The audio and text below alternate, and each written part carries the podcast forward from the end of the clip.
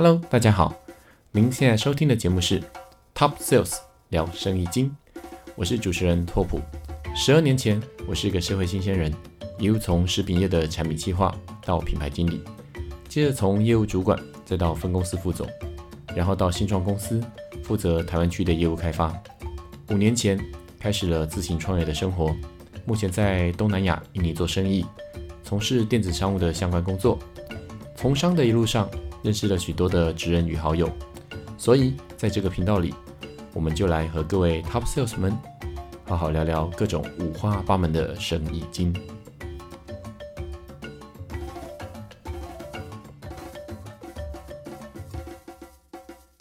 Hello，大家好，我是拓普哥。我们今天要来聊聊数位 IP 这件事情。今天节目上，我们邀请到的是我一个好朋友，前爱平的创办人，A.K.A. 爱吃教主，对，Erica，我们欢迎他。Hello，大家好，我是爱吃教主 Erica。哎，我们可以先稍微讲一下我们是怎么认识。其实我们认识蛮久的哦。我的第一份工作我们就认识了，对你是非常我客户。非常有幸的成为你们家的客户，见证了你们一路的成长，谢谢到最后。到最后的 对。光荣光荣退役，啊，对对对对对，没错没错没错没错，对。然后我还记得那时候跟你们几个创办人一起在我们食品公司的外面小小会议室，我们还聊了蛮多，就是哎，诶我觉得哎这样子的创业蛮有趣的，嗯。然后我很羡慕于哇，七年级生可以做出这样子的创业，让我觉得说原来不用在大公司里面也可以自己靠自己的热情做出自己想做的事情，嗯让我相当的佩服。但我觉得不用太佩服啦，就是哦，真的啊，就是我觉得就是那么年轻创业有一个最最大的啊、算是资源吧，我就是、嗯就是年轻，就是不怕失败。呃，大家都这样讲，但是事实上对他就是真的没有包袱。假设要我现在此时此刻，呃，回过头在现在已经过了十几年之后再选择创业的话，那就有好多包袱。嗯因为很多人会看着说，哎，你曾经做过一个这样的事情，然后做到那样的高峰，那如果你再选择再做一次，或者再选择其他创业题目的话，别人对我的期待也会很高，所以就会有非常多的包袱，哦，就是怕失败啊，怕别人在后面说，哎，你怎么这次没有做起来？就是你可能到一家公司，人家说你看看公司花了钱请了一个大神顾问来，一定会有这种类似的类似的讯息出来，就算自己不在意，可能听久了也会觉得好像是真的，然后就会开始很谨慎，也会有很多的嗯顾虑，嗯哼。对，所以做事的品质就会变得很重要。可是其实我蛮喜欢那种，因为后来我自己也是加入了一个新创公司哦，其实蛮喜欢一开始少少人，三个人、四个人，然后开始大家为了一些，诶，我们觉得这个 idea 还不错，然后一起来互相帮忙，然后就是不分你我那种工作的感觉，就觉得把这个专案做出来真的是蛮有趣的这样子。我觉得这种感觉就会只有在创业初期的时候会有，不是吗？是没有错啦，当当我开始请人之后，有了烧钱压力之后，可能就会开始会有很多的很多的担心，因为钱在那边烧，对，对，所以嗯，所以其实创业这件事情，它还是我其实认识我人都知道，我不是一个鼓励创业的人。对，我相我相信啊，因为很多人就是会问说，哎、创业创业，就是如果你可能没有某些条件，建议你不要创业。我最怕遇到一种创业的想要创业的人，就是因为他不想要在正常的对对正常的职场上面有一份工作，他想要自己当老板，管理自己的时间，只是为了啊这件事情，他如果选择创业，我会我会很很担心。对对对对对，我们这题外话岔开来讲，因为其实要自己做老板，你的时间管理要非常的强，你要很规律性的做某些事情。那个真的要超级强，所以其实 SOHO 族真的还蛮令人敬佩的。大部分的 SOHO 都能够好好的管理自己的时间，而且很自律。我觉得“自律”这两个字，其实对于创业的人都是不容易的一件事情。蛮有趣的哦，就是我们现在讲创业这件事情，有时候我的感觉是，没有人会催你，你的时间表在哪里。你想要做某一件事情，就是没有人会催你，嗯，你可以一直有这个想法，直到半年过去，你还是有这个想法。那其实有时候你在一家公司很好玩，我自己的感觉是，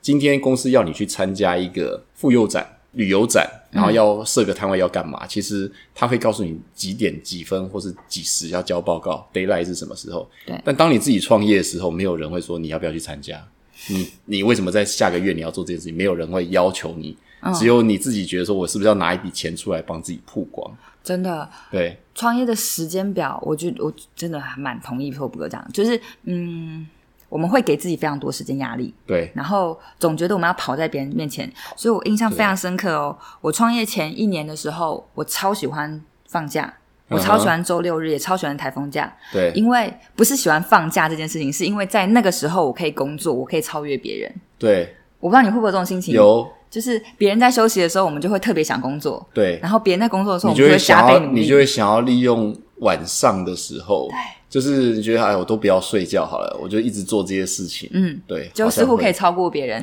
所以我们以前创业圈就开玩笑说，我们从来没有加过班，因为我们从来没有下过班。对二十四小时。对，所以说你如果觉得说你没有办法这样子的话，会不建议。再来一块就是你如果没有搞清楚你的钱从哪里来的时候，我觉得也是非常的不建议。哦，对这件事情呢，我觉得其实年轻创业还有一个好处就是。他可能不会想那么多，不会先想清楚商业模式，也许可以有大概的轮廓，知道我可能在未来的不久将来，我的收费对象会是 B 还是 C，或者是会是哪一种我特定的对。象了。可是其实那个收费的手段跟方法可能还不那么清楚，对，然后就会边做边摸索，然后边修正，之后最后就会赚到第一笔钱这样子。嗯，你可能要过一整年，一整年可能还算快，嗯完全没有收入，就是打平，你没有任何其他多出来的零用钱的那种生活。我知道了，因为我的创业模式跟大部分做现代创业的方式可能会不太一样，因为我对呃早期爱平台做的其实是 content 形态的网站，所以我们其实整整烧钱烧了三年。我们不是打平哦，是真的在把钱丢进丢进去，然后一直不断的在滚动这个平台的成长模式过程中。其实有头前三年几乎是没有没有任何 income，一直都在看到就是银行的支出一直都是负的，一直都是在支出的，但是你们的员工还是会拿到薪水啊，会。所以他们无法理解老板的辛苦啊，完全无法。然后觉得说啊，老板你好像账面上领了很多钱，其实实际上那就是公司。没有哎、对。我们我们前期的时候，四个创办人是不知心的。哦，是完全不知心，然后全部都靠家里资助，所以真的创业非常重要，就是要有强而有力的后援，对就是那个后后援不用给很多钱，但是要支持，对支持很重要，就是包含就是愿意呃，譬如说你回到家很辛苦，他愿意就是帮你煮一顿晚餐啊，甚至不要多关心你说，哎、今天业绩怎么样？对，其实甚至都不要问，对，你 不要问了，对，不问是最好的。了解了解。嗯，那你们后来啊，就是说到怎么样？你觉得是比较上轨道？员工规模大概是怎么样？因为我知道我我一路见证你们一直换办公室，嗯然后之后开始员工越来越多，到后来的全盛时期。嗯，我觉得最让我们最肯定自己做对事情是在二零零八年的时候，那个时候 Google Map 刚进台湾，嗯，然后想要在台湾找 content provider，然后还蛮幸运的事情是，他那时候没有找其他已经相对运营时间比较长的美食网站。其实那时候台湾有非常多，嗯但他没有找他们，他们就对选择转头找了爱平。那我可以说，那时候他找我们的时候，我们可能在全台湾的，譬如说店家数，可能一一定不是最多，我们大概只有一万多，快两万，嗯，不多。然后呃，我们的评论数也不是最多，对所以其实那个时候他来找我们的时候，我们理解的一件事情是，总算有人看懂了爱平在做什么事情，他的商业模式是什么，嗯哼，所以他选择找我们合作。然后那时候我们才肯定说，好，这个钱我们就继续把它烧下去。哦，所以在那个时候，我记得我们的人数规模大概是十多人，然后工程师大概占三分之一，然后也有运营的人，然后业务可能就是主要是一两个，主要是尝试性看看这个市场能不能被拓展这样子。了解。嗯，那怎么样的人？你怎么去组这个团队？你觉得这个团队里面创业要找怎么样的人进来？我觉得创业分两件事情，一个是找合作伙伴，就是真正的创业拿出钱跟你一起烧钱的人，这种是一个；对第二个是找初期前期员工。它其实是两件事情哦，因为前期员工毕竟还是受薪，他还是知心的，你还是要付他薪水，雇佣还是用雇佣关系方式来在做合作。嗯，然后另外一种就是我们刚刚提到，就是他完全跟你一样，就是他也是拿拿钱出来，然后他跟你一样有一个共同的使命或目标，然后两个愿意一起成就一些事情。算是共同创办，对，共同创办人。嗯所以我觉得这两种难其实是难在共同创办人很难找。对因为要找到情投意合，对，然后要找到能够一起共事的。嗯，想法一致，能沟通，然后那个我我说的能沟通是包含连吵架都能沟通哦。对就是因为会常常吵架，对，会一直吵架。其实有些人是不吵架，但最可怕哦，就是那种嗯彼此之间不把话讲开来，那种也很可怕。可是因为其实爱平的创办人，我们比较特别，是我们大虽然大家都说创业不要把自己的亲人跟就是姐姐就是家人全部都拉在一起，但我们确实、我们确实走了这件这件事情。嗯，那走的原因也是因为大家彼此之间有信任的关系在，然后因为有信任的关系在，所以沟通价值也快。那我跟我姐比较特别的事情是因为，嗯，我们虽然是双胞胎，但我们几乎就是能够沟通事情，呃，嗯有话直说。如果对一个想法有不同的理认知跟理解的时候，我们也会也会大吵一架，但就是针对这件事情吵。嗯，所以其实我觉得难是难在合伙人怎么找，然后找到之后才有办法继续一起合作下去。不然其实很多的创业故事其实不是创创业题目不好，也不是执行力差，对，而是在创业伙伴之间没有办法真的凝聚共识，然后把这个事情真的做有效执行。没错。其实我知道有些创投，他们我以前在新创那边，他们讲说，嗯其实他们投资的是投资这一票人，他们觉得同样一个案子对，这一票人他们做得起来。嗯，对，然后就是他觉得，哎，这一票人的整个合作的感觉，他们觉得可以把这件事情做成。这个我有很深刻的那个经验可以给大家分享。嗯我后来才真的明白，创投真的是在投人，不是在投项目。因为对他们来讲，项目要找其实不是那么难，嗯因为要找到一个有趣的项目或是可以赚钱的项目，对他们来讲其实是一个反正案子案量很多。对对，但他们其实最最关键会是看这个人，而且看看看人的方法有自己的方法，嗯不同的创投、不同的风格，他们有不同的判断团队是否合适的方法。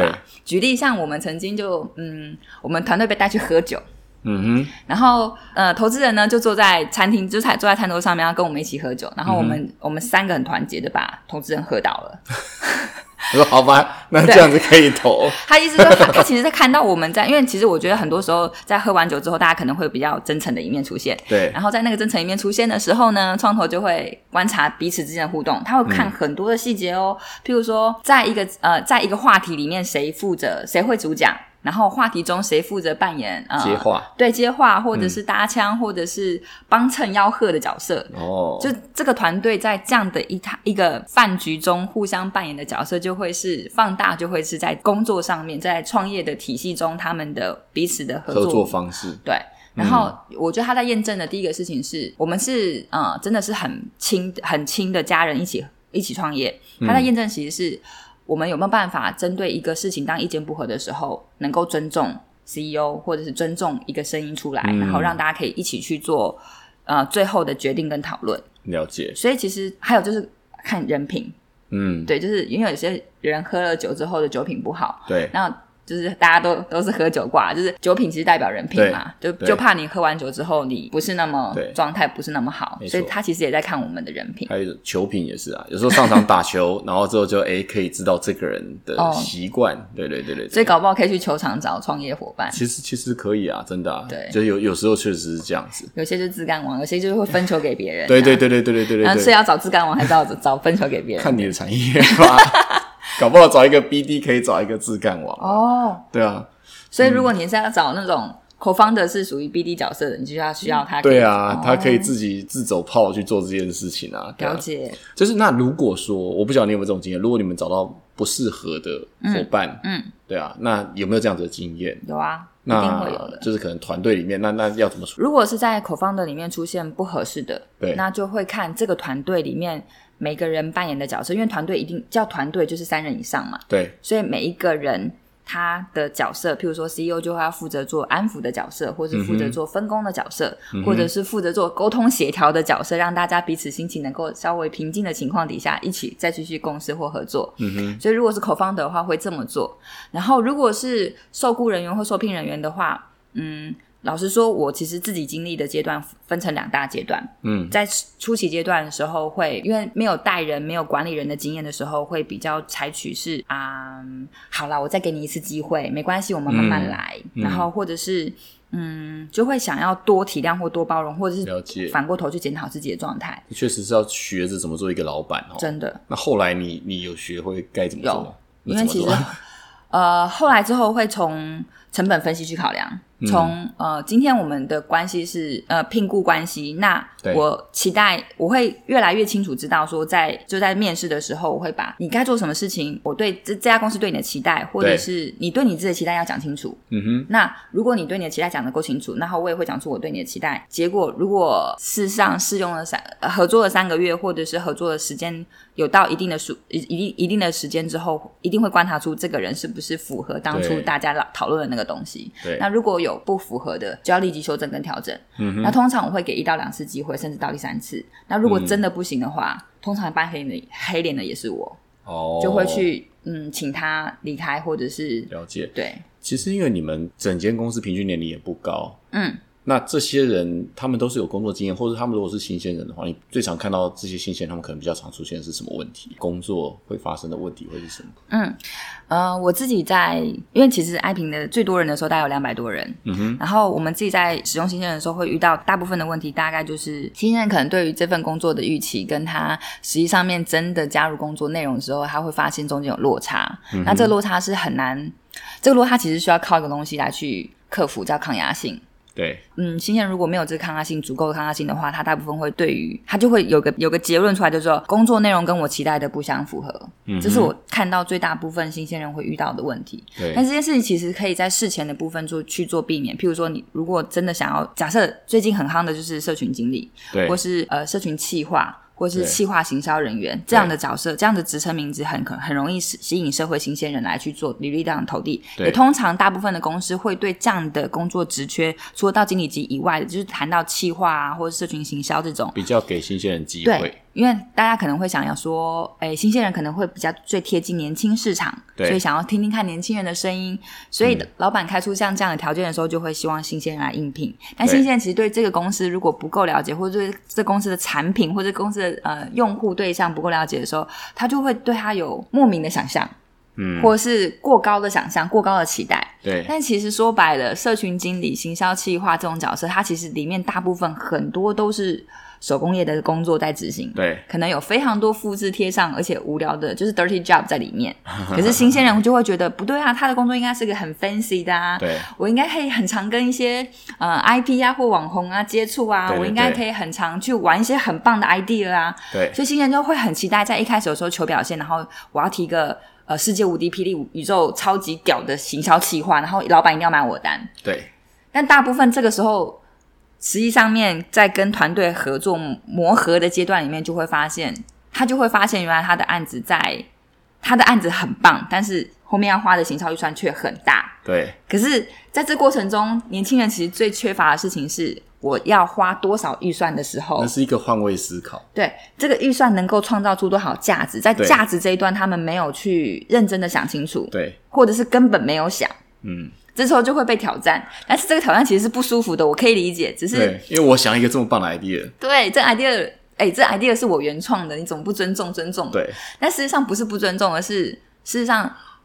idea 的背后的成本代价太高的时候，对于一个企业来讲，它其实会会思考的事情是：那我要执行下去，事实际上你又没有办法给我你预估的效益跟价值，我就会就是。在执行过程中就会很难取得主管的信任，然后这个案子可能就 fail 掉了。没错然。后年轻人就觉得老板不支持我，主管都不支持我，为什么我的想法这么棒，但没有人欣赏我？我就是那种我我这边想要问你一个问题：你通常看到这样子的员工，嗯，你的心情是怎么样？诶，我以前心情会，我会先，我老实说，我在年轻的时候心情会很兴奋，就是对你好我也是，棒，我会觉得说，哇，你居然敢提这种案子，你真棒。对。然后后来久了之后会发现，对你很棒，但是你能不能再多想一点点？我会自己开始练习，就是会再多问他两三两到三个问题，然后让他回去自己认真想一下。对，所以其实我自己也在调整跟他们沟通的方法，譬如说我一开始是用。呃，你很棒，那所以我们可以怎么做？然后后来就发现他不可行之后，会用打枪他的方式，就发现其实年轻人还蛮玻璃心的。我遇到的一些年轻人是蛮玻璃心的。其实我自己在第一份工作是行销企划，嗯我大概做了可能五六年吧，嗯然后可能跟我同期的一些同事，记得一个印象深刻，他们会问我一个问题说：“拓普，为什么你对于生这些企划案，你还是跟一开始一样这么热情情？”，然后一直提案，一直打枪，一直提案，一直打枪，你为什么还会一直想要做这件事情？嗯，我好像没有特别想这个问题，因为我就真的很乐在其中，就是我就很喜欢想这些东西。我问过一个后来爱平面试到一个非常非常资深的编辑，他给了我一句我觉得我能够理解的，就是我后来慢慢可以知道怎么跟年轻人沟通。嗯他说，因为年轻人进来总是想要主管一切事情，对但是只有自己够努力，努力到可以拥有决定的权利的时候，话事权，对对对，嗯再来去验证自己的能力。对不要急着在那个，就不要急着在自己早期还没有取得信任之前，对，要先取得信任。那个信任其实达到真的很不容易。没错，信任包含你的工作能力、你的执行能力、你的企划能力。因为企划能力其实不是最重要的一件事，而是执行跟对最后的那个能不能被验证的结果。那计划其实是在执行能力都被验证之后，你的 idea 才真正有价值。对，所以就是好像也创投在看的，嗯哎、你们提出的这个东西，他们到底评分，他们到底为什么会觉得说这个东西，对啊，就是你提出来的东西到底有没有商业价值？所以创投其实，在投的团队的部分，我觉得他最看重的是执行力。嗯，倒不是说这个项目好不好，这东西够不够 fancy，而是看这团队在多少时间之内能够执行出多少成果。对对对对对对对，确实聊了这么多我们过去的经验，嗯，然后包括你刚刚讲到的社群小编，嗯，那其实实际上假设以爱平这个 IP 来说，他们其实一开始也是做很像是论坛，或是说是嗯，有点像大众点评这样子的概念。其实就是大众点评啦。对、就是、o k 那那你怎么看现在这种社群的演变，然后到这种所谓的数位 IP？大家有没有发现一件事情？就是呃，现在大家都会讲说，哎，我是 Google 的那个向导第几集？向导第九集还是向导第十集？啊，或者是我是 IG 多好 follower 的那种，呃，我是五万 follower 的那种大大粉还是什么的？大家开始会用一些社群级别，就是呃社会等级级别。来去帮自己定义一个价值。以前是一品、二品、三品，对对极品的官，类似类似像我是 IG 里面有两百万粉丝，对对对，或是呃 Facebook 刚开始有蓝勾勾的时候，对我有蓝勾勾，我是蓝我是 Facebook 蓝勾勾验证的咖这样子。对，其实这件事情，爱萍在二零零六年就做了。我知道你们以前有那些榜首榜眼对对对对我们有九个那个社群的，就是呃等级为望值，最最低级的叫童生，就等级 level 最低的叫童生，进京赶考的叫童生，对。然后最高级的叫做状元。对。然后我们让让他用一些他在社群里面互动创造出来的贡献值来去帮他评分。评分，然后让他等级慢慢往上提升。对。在初期我们的想法其实很单纯，就是希望大家来这里是当做是个游戏，你的 second life 第二人生的方式，帮你自己创造你在网络世界上面的虚拟价值。对。那这个价值呢，很难用嗯金钱去衡量，因为我觉得一旦你们在二零零八年以前就有这样子的想法，打算走得非常前面哦。其实其实老实说，这个想法也不是我们原创，其实非常多的游戏，对对对对对，不管是那个 RPG 的那种对对对呃角色扮演练的，对对人练功的这种，其实他们就已经这种模式就已经存持续存在。对。那我们只是把它相对的嗯比较轻简化，然后比较社群化的方式带进了我们的平台里面，是。然后给它一个不是用新台币能够直接对价的一个价值，社会威望跟地位的价值。对。因为其实后来有非常多的类似相同的平台，可能不管他是要做吃喝玩乐产业，或是不是做吃喝玩乐产业的，都来问我们说，为什么爱品有可以有这么多 content，就是这些播客为什么会愿意来爱品上写？嗯。我能不能用付钱的方式给他们，让他们来写？要稿对，嗯。那事实上我们都会建议大家，就是不要一开始就拿新台币出来去交换，因为那个是、其实是最最最不好，就是最下下策的。到。后来就变得很多都是业配。我觉得业配事小，嗯。麻烦的事情是，当今天你不给他新台币的时候，他就不来了。哦，我懂了，这件事情其实是很现实的一件事情，嗯但也怪不了这些人，因为你一开始就是用这样的方法供养他，你给他的东西就是新台币。那当嗯你断吹了，你不给他新台币，他就不会来。他因为他在这边没有获得其他乐趣，对，所以你看，Google 香岛从来不给香岛们钱，嗯哼，但是向导们就会很认很认真的去让自己的等级往上升。对对对，爱萍从来也不给他们钱，但我们给他们东西就是一个威望值，所以我们才曾经看过很可爱哦，有很多布洛克，其实布洛克们界们都会戏称我们是呃阁主养成班，就是大家如果一开始对对对，一开始如果你想要让写布洛格成为你的人生的斜杠或者是你的主业，对。你的第一件事情是先去爱萍注册个账号，然后开始写自己的布洛克布洛格的内容，写着写着，从你不会写到会写，到能够有独立接案的能力，就是一路这样养养成班，然后从爱萍毕业，你可以去真的外面接案，可能一篇稿子或是餐厅会议给给你多少钱，让你帮帮他写一篇好。像见证了一个那个时代的，真的真的，我我们真的呃培养过非常多，就是这在应该说在这个平台上面，我不见得是平台完完全供给他们养分，而是大家会在这边教学相长。对会看，哎，你的文章是这样写，那我的文章要这样写，然后你的图片怎么拍，所以我的图片怎么拍。对所以后来爱萍也会办一系列的这种呃线下的网剧活动，是把一些我们觉得经营的很棒的呃这些网友们邀请出来，然后让他们来分享他们是怎么样去记录，用图片跟文字的方式去记录自己的生活。那只是转变到现在的社群时代，大家可能不再只是图片跟文字，包含像声音或者是影影像对。它其实就也是一种模式，只是载具不同，呈现的方式不同。对。但是关键都还是在怎么样持续的不断进化自己的 content，对内容还是王道，我觉得只是在、嗯只是在内容上的呈现，大家用不同的手段而对，已。就是怎么样一直在做，然后慢慢优化这个东嗯西，大家也都还在 try 啦，就是很多新的媒体大家都还在试这样子。没错，有点可惜是后来这个平台就是消失。嗯那可是问题是你怎么看这件事情？还这是一个时代的过程吗？还是说现在转变成哪些新型的这种在上面养新的 IP 出来？我觉得爱平的这个平台，它嗯、呃要它迟早会有一天会一定会有不一样大大幅度的改变，因为我们自己在做 content 平台做这么久，我们也很理解，就是光单靠台湾在地的资源，确实没有办法撑起一个像这样内容形态的服务，嗯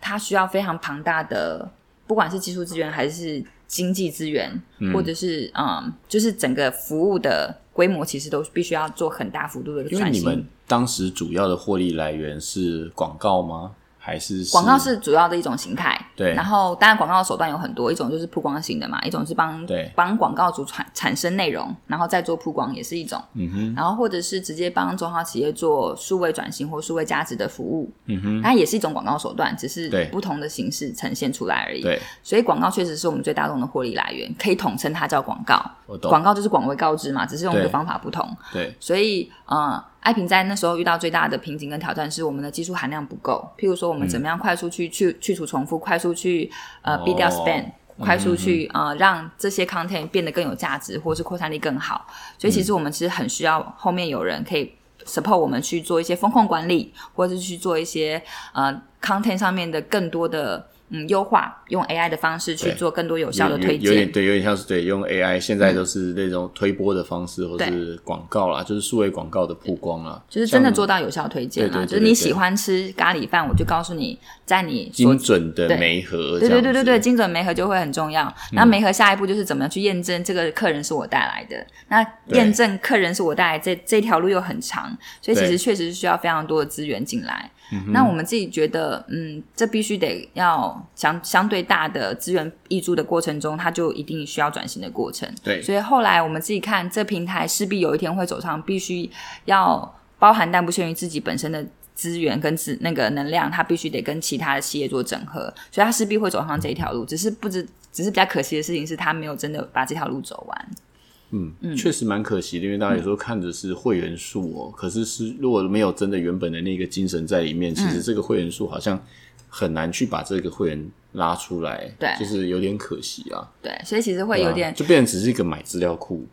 其实这份账户还蛮值钱的，老实说，对，但但但是变成是很可惜，没有用到里面，就是看得懂的人就知道怎么用了啦。嗯哼，对，如果看不懂的话，会觉得他就是啊，就是凭借哪几颗星在那里啊，哪几道菜的菜照片在那里啊。但事实上，他其实能爬的 data 太多了，嗯。他能够分析出来的消费行为跟消费价值，能够创造出来的消费资讯，其实真的非常多。所以，不管是爱平这种内容型平台去跟一个外送外送平台合作，还是爱平这种平台去跟一个金流服务商合作，它其实都能够创造出非常庞大的利益。只是要懂得用这份资料库，就是坐在宝山上，但如果不懂得拿铲子往下挖，那也没意义。哦，了解。对。那我们现在来讲讲说，嗯像你刚后来提到这些影音传流平台里面产生很多个 IP，、前嗯面你讲到说大家都会讲说，哎、我现在是多少粉的，对对对，对，那你怎么看这件事情？我其实你自己曾经，应该说你还是 A K A 爱吃教主，对这个这个嗯，名号这样子，其实我觉得从爱平一开始在做布洛克，就是所谓的图文型的创作者、图文型的 IP 角色来看的话，嗯其实他们就具有一定的影响力，而这个影响力是来自于他们更贴近消费者。嗯他们更能够，应该说消费者更能够想象，诶，如果你的生活样态是这样子，我跟你会对更靠近，会跟明星之间会有那么一点点的差距感。对那他会相，他会愿意相信这种素人 IP 的角色，是因为他的生活行为跟模式，或者是消费的水准或习惯跟我很贴近，所以我也会发现那种群众的魅力，他也会凝聚属于他自己的粉丝。像我自己爱吃辣，就很多爱吃辣的人就会喜欢跟我讨论哪哪哪些地方有好吃的那个新开的麻辣火锅啊，或者是屹立不摇的麻辣火锅啊，或是我心中首选的麻辣火锅到底是哪一家等等之类的，所以它会有一些角色特性在里面，而且这个角色特性又不会离这就是比离一般的消费者太远。嗯所以我自己在看图文、跟影音、跟声音这种创作者，他最终还是会走向一定的分众。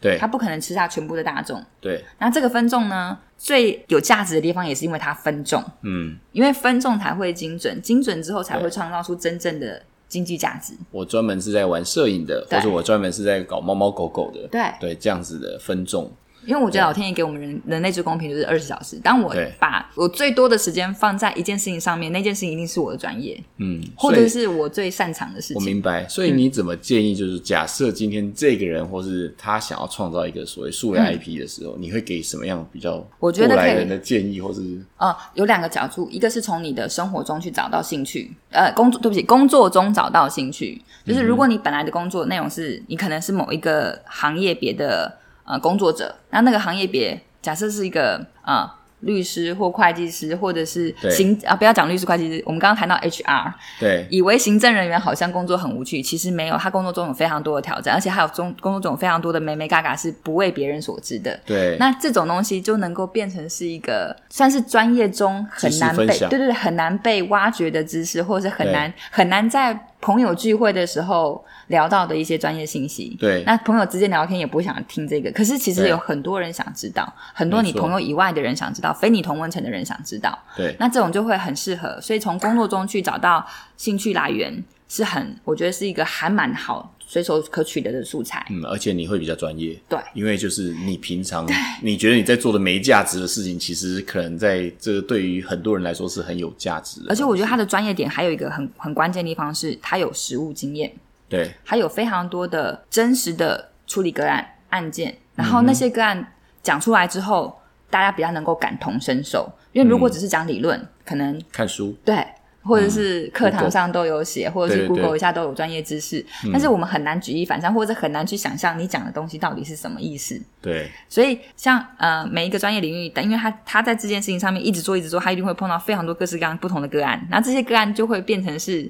他的能够拿来去让别人同理或是理解你在做些什么事。其实有点像是素人，但是其实也是一个专业的这个、这个领域的 IP 可以拿出来做。对，这是你刚刚讲的第一个，第一个，那第二个呢，就是嗯，假设你真的不想从工作下手，但你就可以从你的兴趣下手。所以其实有非常多斜杠的插画家，他可能就是小时候就想当漫画家，但是被妈妈禁止哦，不准，漫画家怎么可以赚钱？但是他就可以开始会去呃，透过他的工作之余的闲暇时间去做这这些事情的创作。对那他也可以把它变成是他自己的另外一种生活休闲乐趣中的专业。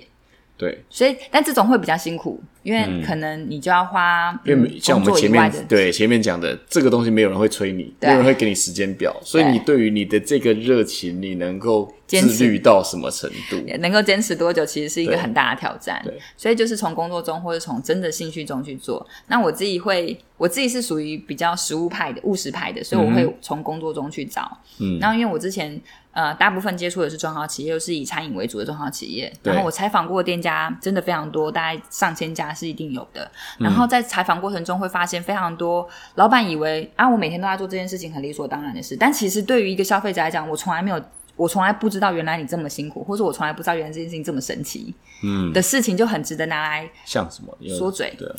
呃，譬如说像或是做饭，各种哦，譬如说像新香料的使用，对，呃，像我们大大部分人都喜欢吃那种西呃异国料理。如果你听过西班牙海鲜炖饭的话，对会知道里面有一种特别的香料叫做番红花。对，但其实那个番红花，第一个它的价值到底有多贵，这件事情很难，就是消费者你可能如果是内行真的懂吃的，你可能会知道它很贵。但是事实上，大部分消费者就是去吃个口感，吃个口味，他不知道那个价格有多贵，所以真的用到番红花的那那份，为什么那个有有有些店可能卖三百，有些店会会卖到六百、七百，或者甚至一千？嗯哼，原因就是因为它整个底层的用的新香料不同。第二件事情，其实你真如果真的吃过标准的番红花的话，你会发现它的味道其实有点阿莫尼亚的味道。哦，它有有有有有点厕所的那种消毒，嗯，所以当它它今天番红花如果不小心加加过量的时候，那一份海鲜饭其实是会有一点点味道是你很难接受的。哦，对，所以其实，在这很专业了，对，你要用多少？嗯，对对对，然后还有包含就是像医生他们呃餐饮餐饮业的他们也会聊说哦，今天我们比如说这种天气呀、呃，什么季节、什么天气，在什么样的呃阳台里面的料理会是比较冷门的，或是比较热门的，就是他们的经验的分享。所以听着听着就哦，原来是这个样子。这个料要备多，这个料要备少，对。所以会有一些生意的道理，也会有一些跟消费者直接相关的吃的口味的道理，也会有一些很冷门的知识，或者是很有意思的东西，都很值得可能再被拎出来去理解它，去了解它。嗯，所以。呃，后来我才慢慢理解一件事情是，其实就算我要做爱吃教主这个角色，我都必须得在这个角色里面去看更多的词汇，下功夫。嗯，因为我我会发现一件事情是，呃，可能因为我自己一直在做这件事情，所以我会发现，就是我们大部分如果在镜头面前要表现出一个一道食物好吃，形容口感，对，那个口感的比喻，那个词汇的累积。非常非常重要。有些东西就是你吃下去，但是你无法形容啊，所以你要想办法把它形容出来，让人家知道它到底是一个什么感觉。对，所以最怕就是遇到那种，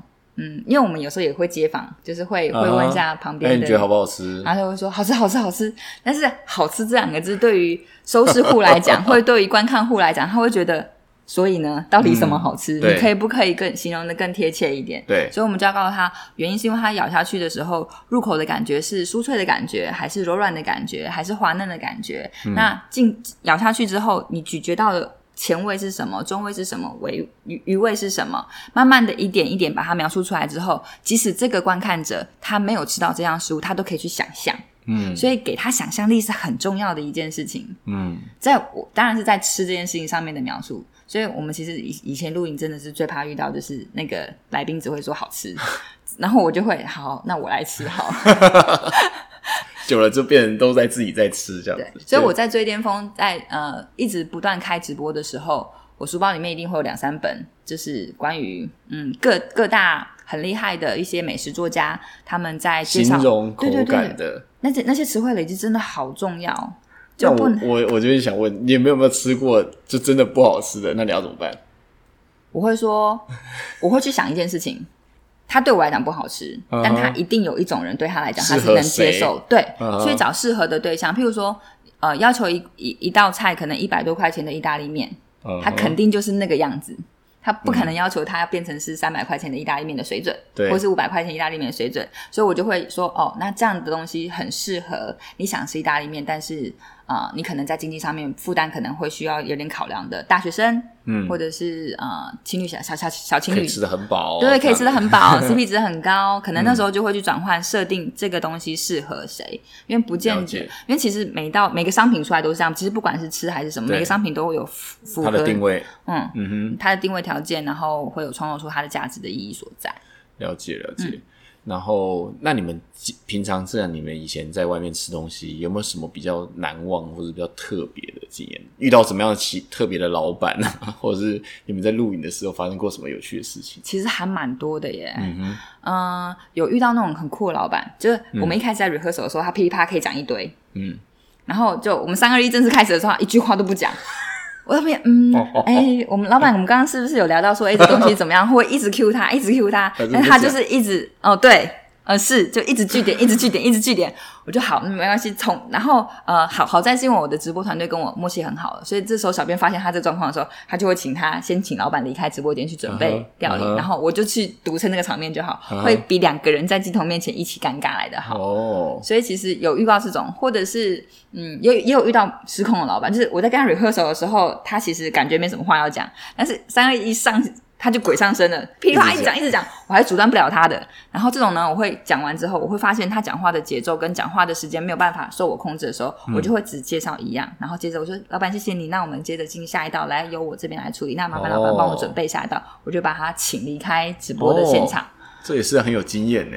那现场反应真的要超级快。然后有遇到一那个录到一半，然后粉丝冲进来。哦，尔卡，我也要吃一口。我就 好，我马上给你吃。然后吃完之后，谢谢你，谢谢。完全完全没有 C 的，就突然忽然间封进来，这怎么回事？所以其实直播最有趣的地方，就是它一切都是。在现场会立刻发生，然后完全考验主持人、摄影师跟小编现场的控场能力。那这三件事情也训练了团队之间的默契。所以对我来讲，最难忘大概就是直播那段时间，因为我们最长、最频繁直播的时候，每个礼拜有两两次的直播，且都是固定时间直播。对，然后你有一个招牌的三二一，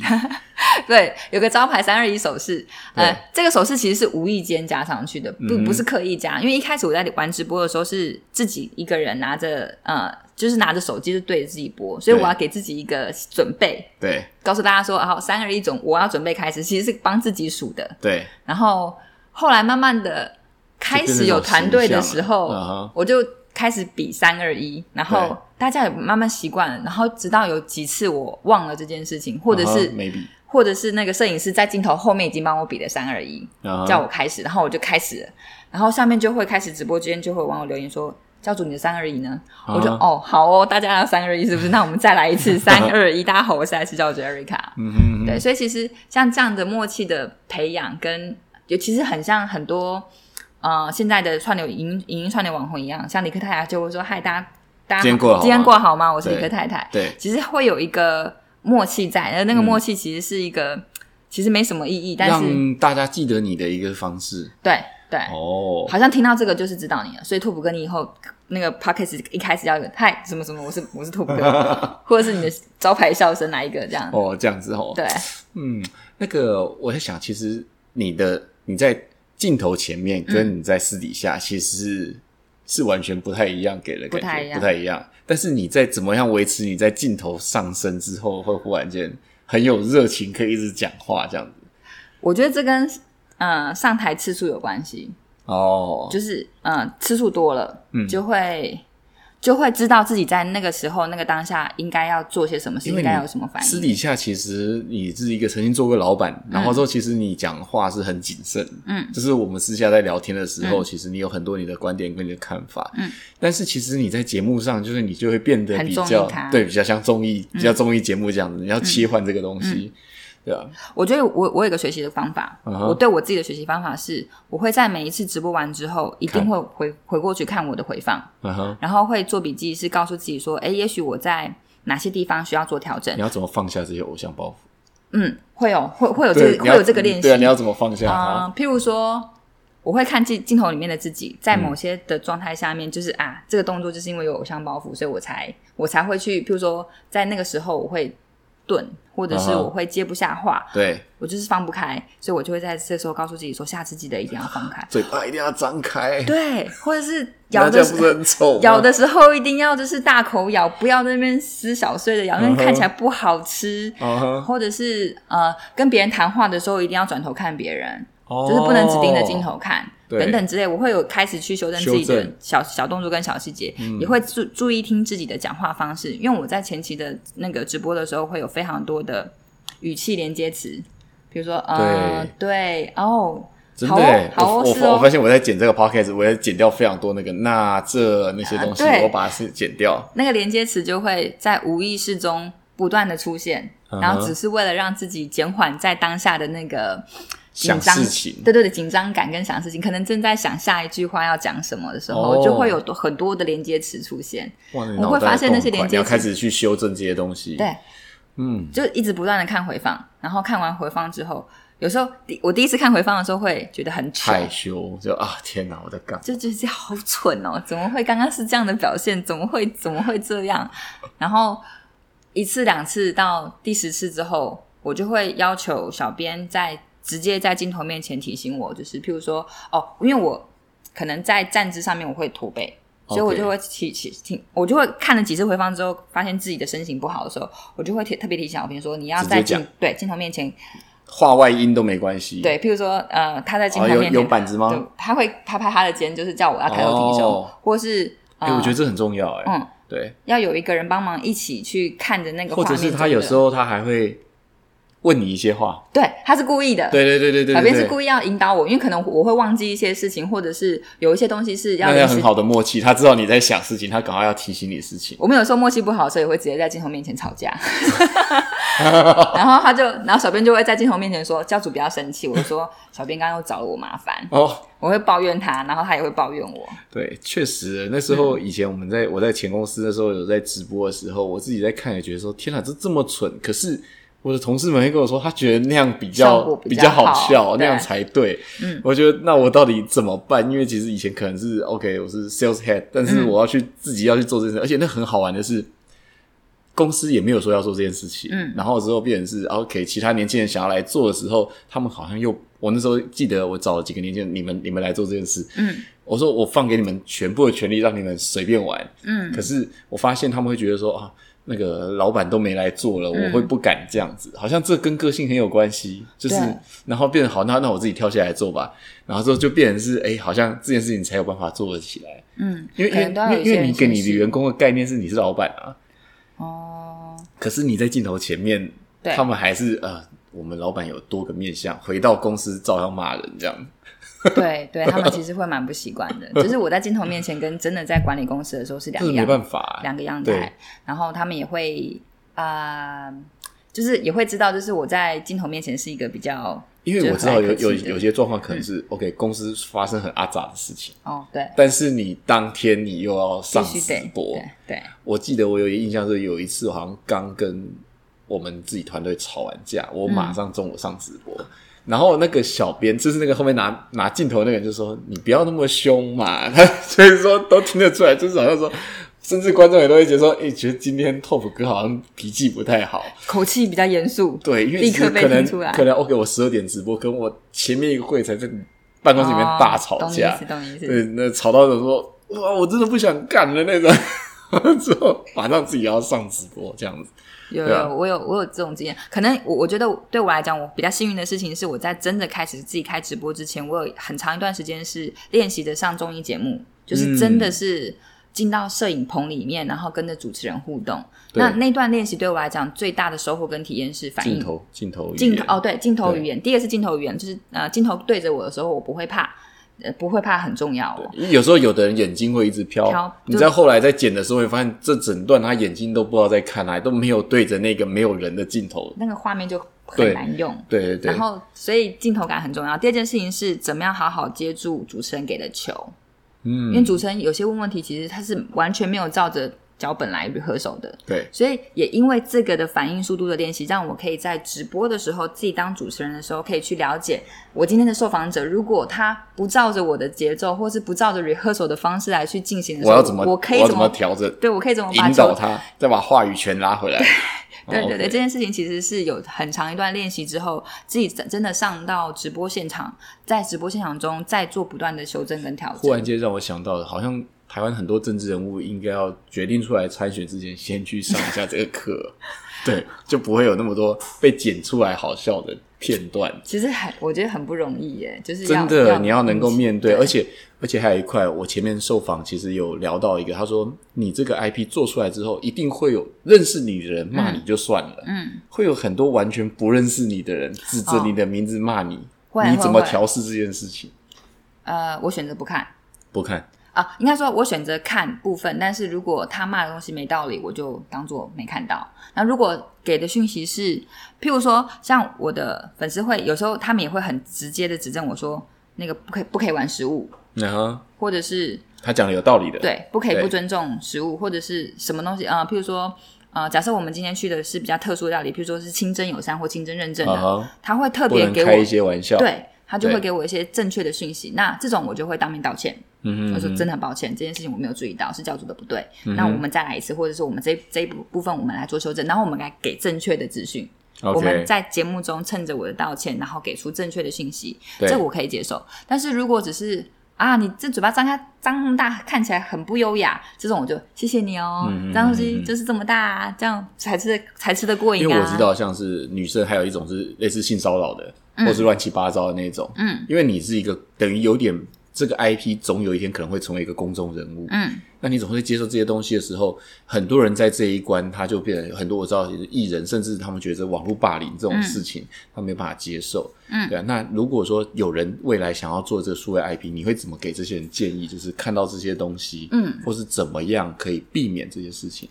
呃，我觉得我们先讲，如果已经发生了，就是它我们避还没有做到避免之前，我们它已经发生了。嗯我们自己在网络圈子打打滚这么久，对我们会发现一件事情，就是隔着荧幕骂人其实是很简单的一件事情。那键盘杀手一定就是键盘正义魔人一定无所不在。对，那这种呢，我们就平常心。嗯，平常心三个字说来简单，但做起来确实是需要时间练习的。对，因为他会指着你的名字骂你，然后你觉得我那么用心做这些事情，我干嘛要被你骂？所以所以就是接下来就会我会呃试着去用转换心情，一个就是看了之后发现他讲的东西其实没有意义，也没有营养，他就只是为了骂而骂。那这种东西我就会放着不看了。嗯有真的有，然后也会有那种他其实讲的是有一点点道理，但他还是有很多的情绪在里面。对，那我会试着试着去在自己心情好的时候再去看那个，嗯哼，呃，不要在自己心情很荡的时候，或者是刚受受到一些挫折的时候，就立刻去去读这些东西，可能心情会更不好。对，所以我会在自己稍微正能正能量十足的时候，再去做这件事情上的检讨。嗯检讨完了之后再做修正。嗯，那所以如果当真的已经发生，我觉得冷处理是一个方法。那个冷处理是自己不要让自己的情，情绪陷在那个东西里面不。要不要随他起舞。对，因为有时候这个东西就是造成很多忧郁症。我们看到很多新闻奇奇怪怪，就是 OK，什么某某艺人突然之间对受不了这种压力。所以其实我还讲说，其实当嗯，其实当一个 IP，它不是一件很简单的事情，它其实有非常多心理素质需要培养的。而这心理素质的培养过程中，它没有交战手册，也没有法则告诉你说你应该第一步就是深蹲十下，第二步就是做几次几次仰卧起坐，第三步它没有这种训练过程，对它就是一直不断的去承受压力，去消化，而且要有消化情绪的能力。嗯完了，一步一步慢慢的练习完之后，才会有自己能够去面对网络上面千奇百怪留言的那种心理素质，而那个心理素质真的不容易。那他也是为什么艺人可以成为有些艺人就是可以接受这件事情，对。所谓的情商很好，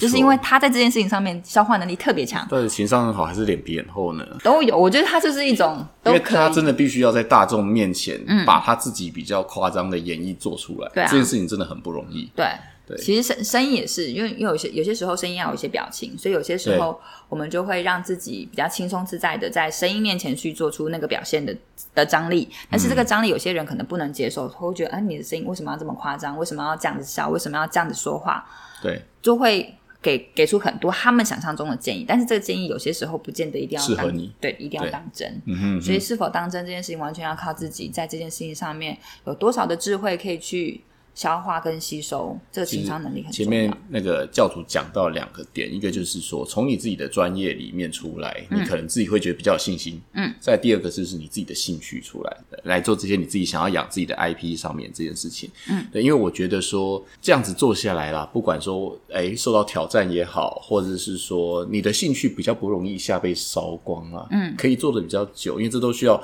这跟养品牌一样，这都需要时间。嗯，对，那它就是说其实是一个很长久的耐力赛。对，就是说有时候做这件事情，就是嗯，纯粹就是我真的是很喜欢做这件事情，然后路走久了，我相信总会有一些收获，也许就是大家给你的回馈或者等等的，我觉得还是有很多很好的东西你。不觉得它就跟创业一样吗？就是对，就是很需要呃长期的投资。那个投资是自己对这件事情的付出行动的这个时间，对，行动、热情嗯等等的，对各种对对对。那你自己要从做这件事情当中找到你自己的平衡点。嗯，你要的是什么？哦，我是要出名，或者是我真的是很想要把这些东西分享给大家。嗯，就是说，哎、我我是抱持，哎，我很想把这些东西都都分享给大家，我希望你们可以有所收获，对，对啊，那这样子你就不会觉得说，哎、我怎么都没有赚钱，或是我，对对对，那那我是我是觉得这是养一个数位 IP 啦的一个想法。当然，也许未来你的商业模式什么可能是很重要的事情，但你自己要先想清楚。我觉得只是想清，先想清楚一件事情，你要花多少时间在这件事情上。对你愿意为了这个你的梦想、你的想法，你愿意花多少时间做？嗯对，而不是说，哎、这个时候是，当然一开始也许是玩票性质做一个分享，但就是说你愿意在到底你愿意做到什么程度这样子。对啊，那剩下就是靠运气了。其实运气很重要，哎，做一次商品要成功，跟运气是真的还蛮重要我自己。走了这么一大招下来之后，我发现不管是加入大公司，或者是碰到的人也是真的运气超级重要。爱萍就是曾经有好运气过，然后但是运气不好的时候就会遇到这种奇怪的事情。后来觉得，但是运气之前呢、还是要万事俱备。具哼具备好之后，运气来了，你就会起飞；运气没来，你也不会摔下去。对，这是运气你的内功有练过对，所以就是你还不怕说 OK，就是至少在这一段过程当中，你是扎扎实实的走，你不是说 OK，我就是纯粹碰运气这样子。嗯我之前看过一本那个，就是看过一部剧，就是日本日本的那个那那部剧叫呃重版出来，嗯。它其实有一个累积运气的方法，嗯哼，呃，我自己觉得还蛮有用的，就是平常的时候不要贪小小运气财，那运气会累积起来，哦然后到你真的需要运气的时候，它就会反馈给你。所以那呃，像对对同龄发票，我几乎就是就捐捐，或者是拿给我妈，我自己不对，因为我觉得那个小运气会被消磨掉。我就不知道为什么看的时候就有这个信念。原来如此啊！哦好吧，我我我还有发现另外一个很有趣的是，跟我一样在做生意的人，他们都蛮虔诚的，可能都会喜欢，应该说是拜拜，或是、嗯，有个宗教信仰，对，就是说会觉得说，OK，也也不一定是信仰，也许他们会有一些仪式，哦，生命他们的生活当中会有某一些的仪式感的的东西。那个仪式就会帮助他对于这件事情的成功性的那个信念执着。对对对对，是蛮有趣。的。对，有有有机会我另外再来分享这件事情。我觉得我看过很多的老板，他们都会有这这些我自己的观察。你可以下次分享一下哪些仪式有用，哪些仪式没用，这样哦，对哈、这也是生意经哦、对，然后之后你可以把它列下对，忽然间某某石头就大卖了这样子。对，OK，好，那我们今天真的非常开心的请到 Erica 来我们这个节目，对，那也是趁这个机会才有机会跟这个好朋友好好聊聊天，这样，嗯对，那我们也祝福他未来他还有其他的新的事业，对对啊，搞不好我也去开个 podcast 的呃，频道其实，蛮蛮适合的，对啊对对对，没错没错，而且声音还可以吧？声音声音是可以的，对 对，那样，然后然后你可以用好一点的录音设备，对，对我现在正在持续优化这件事情。好哟，大家跟 OK，你取经，好啦，谢谢大家，谢谢。对对对，好，拜拜，拜拜。